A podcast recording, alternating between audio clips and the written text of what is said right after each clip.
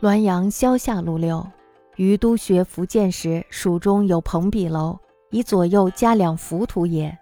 使者居下层，其上层则复壁曲折，非正午，不堪睹物。久为山魈所居，虽不独独足繁种之状，而夜美闻其声。偶忆杜工部山经白日藏具，悟鬼魅皆避明而就会，当有曲房幽隐，故此被遣踪。因尽撤墙垣，使四面明窗洞开，三山翠霭宛在目前。题额曰“福清阁”，题联曰“地迥不遮，双眼阔，窗虚只许万峰魁”。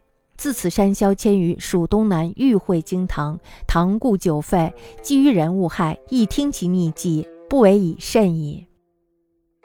我在福建做督学的时候，衙门里有一座笔捧楼。因为这个楼的左右呢各有一座佛塔而得名。我住在下层，上层呢因为墙壁曲折重叠，所以呢不到中午看不到东西。过去呢这里被山魈占据，虽然没有看到一只脚和脚跟反着的形状，但是呢每到夜里总听到楼上有动静。我偶然记起了杜工部山经白日藏的句子，这才悟出了鬼魅呢其实都是怕光的，他们都喜欢黑暗。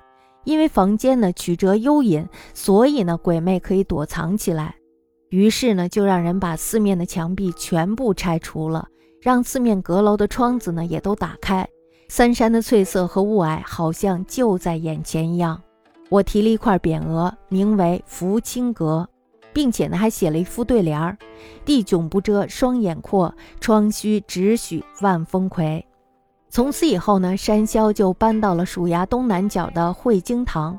这座经堂呢，已经荒废已久了。山魈搬到那里呢，既对人无害，也可以任凭他藏匿在那里。这呀，就不算是逼得太过分了。